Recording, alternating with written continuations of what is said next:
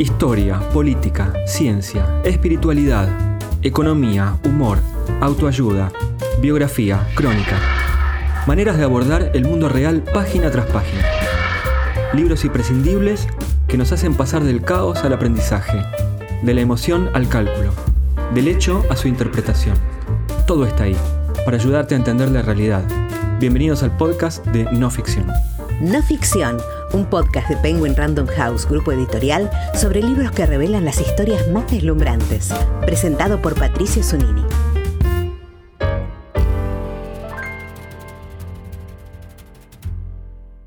Que sepa el mundo, América, que un pueblo con voluntad decidida como el pueblo argentino si quieren venir, que vengan, les presentaremos batalla. A 40 años de Malvinas, varias generaciones que no vivieron el conflicto se preguntan, ¿cómo se llegó hasta acá?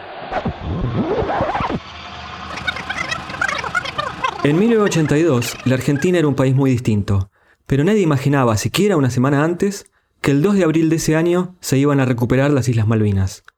El tema no estaba en la agenda de ningún medio. En un puñado de días, el general Leopoldo Fortunato Galtieri metió a la Argentina en una guerra para la que no estaba preparada.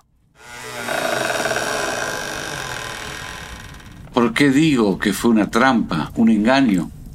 Simplemente porque tomaron la limpia y sagrada causa de las Malvinas, nuestra eterna ambición para tapar y esconder la tremenda cantidad de desatinos sobre los que no deseaban responder. Juan Bautista Joffre es periodista y escritor. También desempeñó cargos oficiales y diplomáticos, en especial durante el gobierno de Carlos Menem en los 90. A partir de 2002, fue publicando una serie de libros de investigación histórica sobre el pasado reciente, entre ellos Nadie fue, Volver a matar, El escarmiento, entre Hitler y Perón.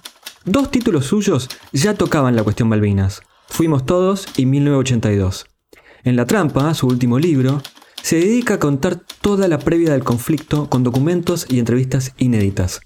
Son 340 páginas de una historia en buena parte desconocida. El libro lleva por subtítulo Cronología documentada de un fracaso. La historia comienza dos años antes, cuando el general Viola asume la jefatura del gobierno y termina con el hundimiento del Belgrano. El conflicto ya es indetenible. Hasta ese momento, increíblemente, Galtieri tenía esperanzas de detener la guerra que él mismo había desatado. ¿Es así, Tata? Ellos creían que Gran Bretaña no iba a contestar. Se basaban en medias palabras de, de Jean Kilpatrick, que era el embajador en Naciones Unidas, diciendo que Inglaterra no iba a llevar ese caso a las Naciones Unidas. De Estados Unidos dijo hands off, sacaremos las manos afuera. Y sí, había todo un discurso medio melifluo que hizo que ellos imaginaran que Inglaterra no iba a mandar la flota como imaginó Costa Méndez, y que no iba a haber guerra como imaginó Galtieri. La historia del ascenso de Galtieri al poder está atada a la trayectoria de su predecesor, el general Viola. La dictadura, como cualquier gobierno, tenía sus propias internas, con proyectos de poder enfrentados. Los duros eran los que no tenían ningún tipo de límite y sus zonas eran muy difíciles de traspasar. Estoy hablando de Córdoba, estoy hablando de Galtieri en Rosario, y los blandos eran aquellos que eh, tenían algún tipo de límites, pero gobernaban poco. ¿Por qué digo esto? Porque un comandante jefe como Videla no manejaba el ejército en su integridad. Fue la gran diferencia que tuvo con Alejandro Agustín Lanusse. Lanusse fue el último líder militar del siglo XX. Nada se hacía sin su autorización. Y yo diría que a Videla, siendo generoso, le faltaron el respeto al secuestrarle a un embajador, al matar gente que estaba próxima a él o cercana a su gobierno, en dinamitar la casa del subsecretario general de la presidencia, mi hermano, que voló por los aires en el año 78, en abril del 78, y muchas órdenes que él daba no se cumplían. En ese clima de Videla y, y Viola, que venían siendo compañeros de muchos años antes, fue surgiendo Galtieri. Galtieri va a llegar a la comandancia en jefe porque él era un hombre muy cercano y muy sensible al establishment económico. Es decir, Galtieri llega a la presidencia de la Nación y pone a Roberto Aleman. Y esa asunción va a ser aprobada por Jorge Rafael Videla, que era un gran compañero de Viola, pero que no podía aceptar que ese gobierno de Viola durara mucho tiempo más. Había un gran desorden. Eso va a dar pie a Malvinas. Malvinas es la consecuencia del fracaso del gobierno militar. Se hizo para tapar ese fracaso. Una de las revelaciones de tu libro es que en los años anteriores a 1982, el gobierno inglés había contemplado varias veces la negociación con la Argentina sobre la soberanía. Malvinas es un gran sueño argentino. De ahí a tomarlo por las armas es otra cosa. Y creo que había una cierta conciencia de que debía llegarse a, un arreglo en algunos momentos de los diálogos argentinos británicos. Para eso entré en el archivo de Margaret Thatcher. ¿eh? Ahí está todo. En 1981, contás en el libro, un legislador británico redactó una propuesta para discutir la soberanía en Malvinas con la Argentina y fue abucheado en el Parlamento.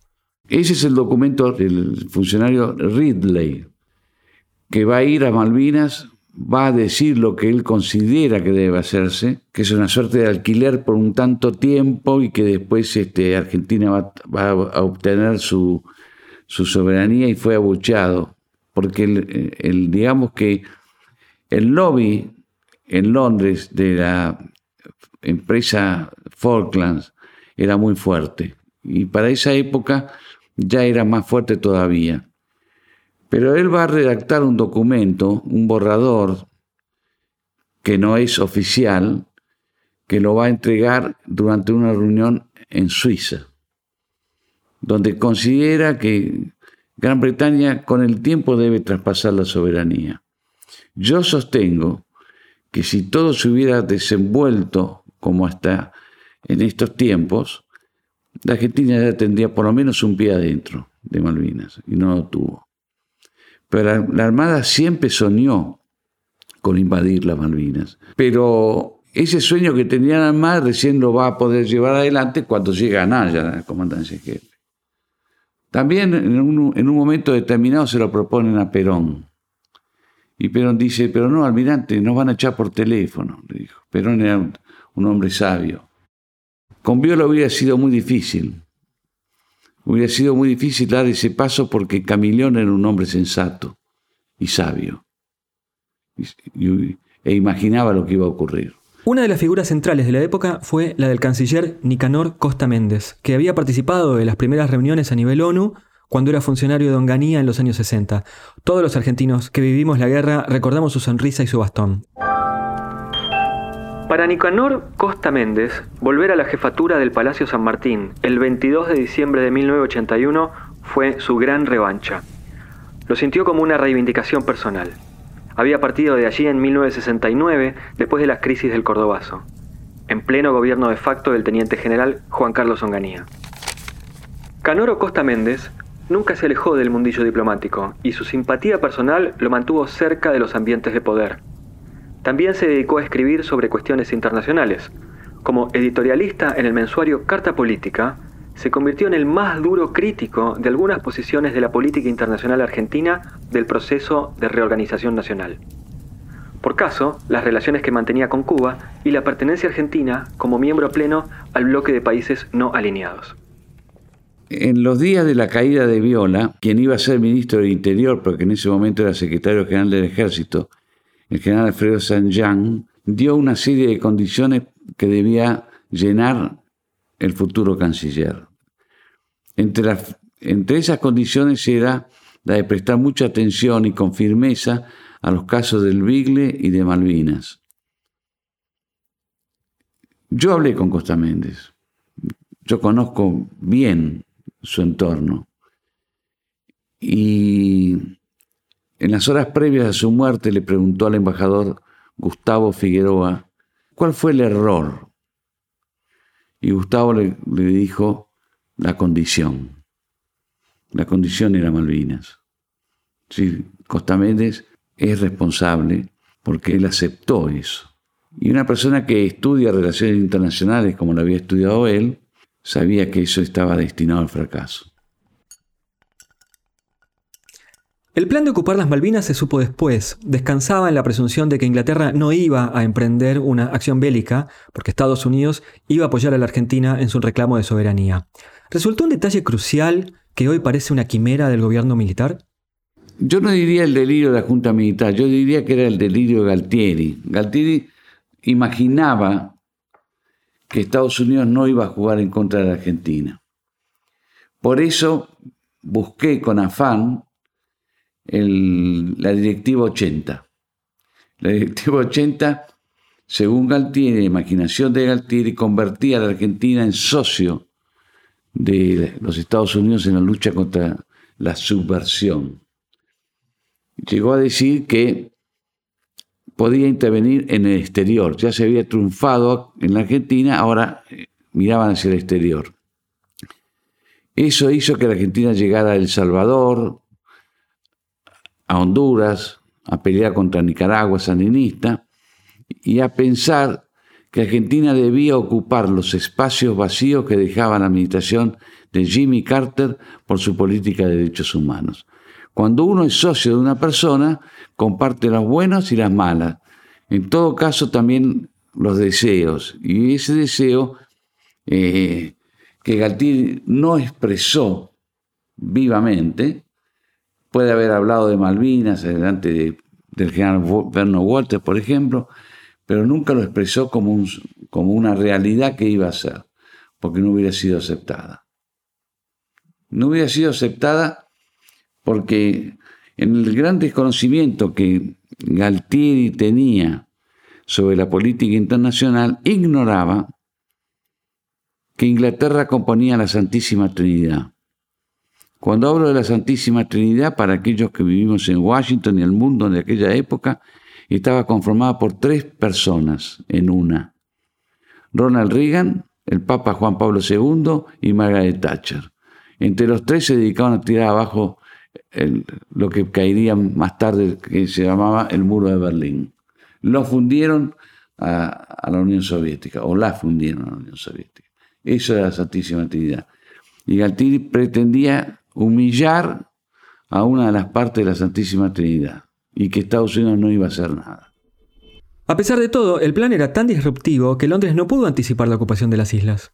Los norteamericanos tomaron conocimiento de la operación Azul Rosario horas antes, horas antes. Por eso, Ronald Reagan va a llamar el primero de abril a las 10 de la noche y a hablar con Galtieri. Pero ya era tarde. Era tarde porque en realidad había llamado antes, pero Galtieri no lo atendió. No lo atendió porque eh, tenía muchas dudas de lo que podía contestarle. Entonces esperó que se cumpliera determinada hora, que es cuando se rompe el contacto radial entre el continente y la flota invasora. Ya por eso le va a decir que los dados están en el aire, porque él no puede aplazar la operación. En estos momentos ha salido el excelentísimo señor presidente de la Nación, no por el balcón, sino por la puerta de la Casa Rosada en Balcarce 50, a saludar a su pueblo. Todos lo han vitoreado. Ya entra nuevamente a la Casa Rosada. Los vítores de Argentina, Argentina, Argentina, son incesantes el señor presidente se acercó a esta multitud que lo aclamaba tanto a él como a las Fuerzas Armadas por la actitud histórica tomada en las últimas horas. Sé que este día 2 de abril de 1982, en estos momentos, miles de ciudadanos, hombres y mujeres en todo el país en todos los pueblos, en las pequeñas granjas, en las ciudades y en esta Plaza de Mayo histórica, los argentinos están expresando públicamente el sentimiento y la emoción retenida durante 150 años a través de un despojo que hoy hemos lavado.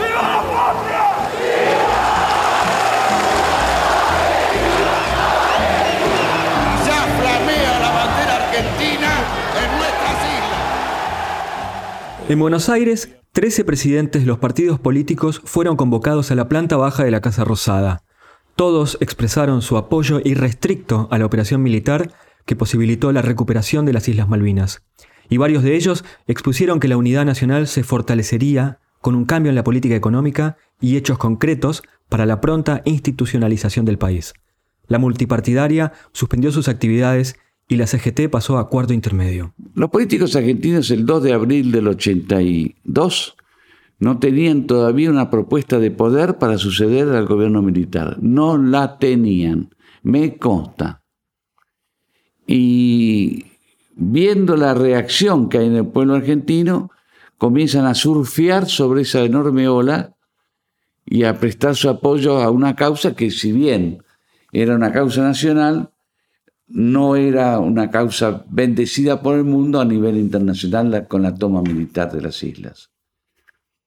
Ellos pensaron, los, militares de la época, que iban a tomar las islas y que iban a dejar una pequeña dotación, el D más 5, es decir, cinco días después dejaban una pequeña dotación de gendarmería y comenzaba una negociación más seria de la que Gran Bretaña había entablado hasta ese momento. Y no fue así. Hubo una reacción tan grande, tan grande, tan grande que no permitirían el menor paso atrás en una negociación con Gran Bretaña. Cuando hablas de presión, ¿te referís al fervor popular que despertó la recuperación de las islas el 2 de abril? Me tomé el trabajo de publicar encuestas de la época, que son muy raras, eh, dos o tres encuestas, y la gente no quería saber nada. Decía que si había que ir a la guerra, vamos a la guerra, que Argentina debía ya quedarse con las Malvinas, que no había que negociar nada. Eso está. Esa es la presión que él tiene. Gatí se vio apretado por la gente y el 10 de abril, el 10 de abril va a decir, si quieren venir que vengan, les presentaremos batalla. Eso tiró abajo todo. Tiró abajo todo. A su vez, no podemos desconocer que Margaret Thatcher también tenía inconvenientes en su país, que no gozaba del apoyo que, que, necesitaba como primera ministra y esto le sirvió. Esto le sirvió para, para elevarse electoralmente. Así se inicia un cambio sin retorno que sellará el destino de las islas y del propio proceso de reorganización nacional. El gobierno de la República Argentina hace saber que a las 17 horas del día 2 de mayo el crucero Ara General Belgrano fue atacado y hundido por un submarino británico. La dotación del buque es de 1042 hombres. Se están llevando a cabo... 600 argentinos dejaron su vida ahí. Los mandaron, a muchos los mandaron sin la ropa necesaria y sin los cañones y sin este, las armas que correspondían. Hay comunicados del ejército de aquella época diciendo que los, los británicos tenían miras telescópicas nocturnas. Eso se compraba en cualquier este, negocio de Nueva York. Bueno, terminó muy mal. Y lo peor de todo fue que hicieron volver a las tropas de noche y entraron a Argentina por la puerta de servicio. Nadie los recibió. Eso es inconcebible. Eso es muy argentino.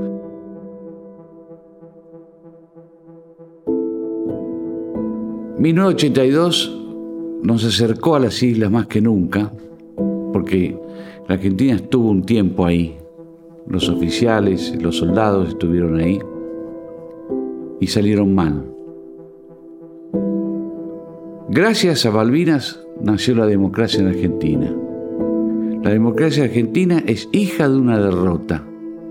A diferencia de muchos que sostienen que Alfonsín es el padre de la democracia, yo sostengo que Margaret Thatcher es la, madre de la democracia argentina.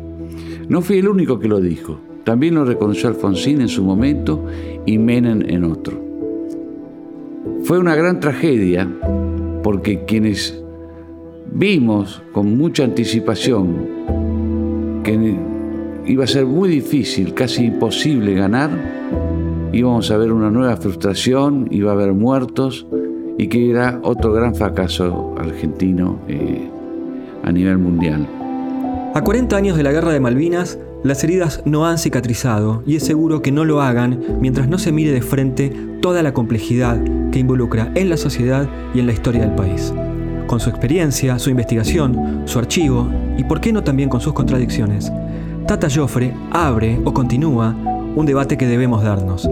Con La Trampa, por qué y cómo el proceso tomó la decisión de ocupar las Malvinas, la invitación está hecha. Busca más info sobre La Trampa y otros libros de Juan Bautista Joffre en penguinlibros.com.ar. Te esperamos en el próximo episodio.